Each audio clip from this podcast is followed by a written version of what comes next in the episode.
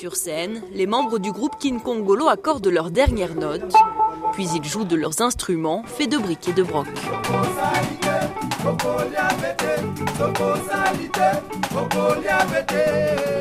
Un art de la débrouille où des bidons de lessive servent de tambour, Jonas lui a jeté son dévolu sur un vieux poste de télévision ramassé dans la rue. Les télé la télé, j'ai démonté tous les accessoires et je mets un petit bidon, ça donne comme une grosse caisse.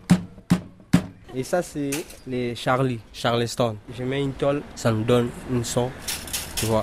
Pour Bruno, ce sera des bols en métal. C'est euh, tabloïd Bibende. Je suis comme explorateur sonore. J'explore euh, partout. Il y a des sons métalliques. J'utilise des clous pour faire des sons pour que ça donne vraiment euh, des sons vraiment métalliques. Tu vois, tu vois.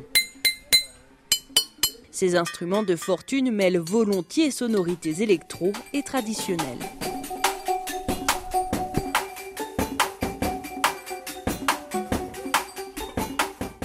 À travers leur musique déjantée, les cinq musiciens rendent hommage aux travailleurs congolais.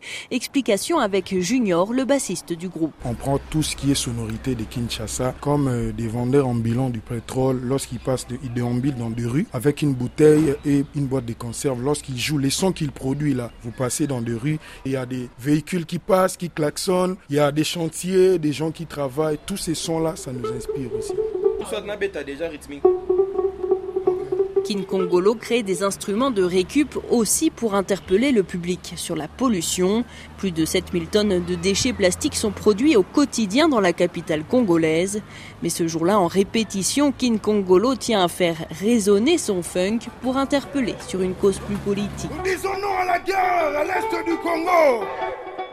Nous voulons la paix à l'est du Congo. Aurélie Bazara Kibangula, Kinshasa, RFI.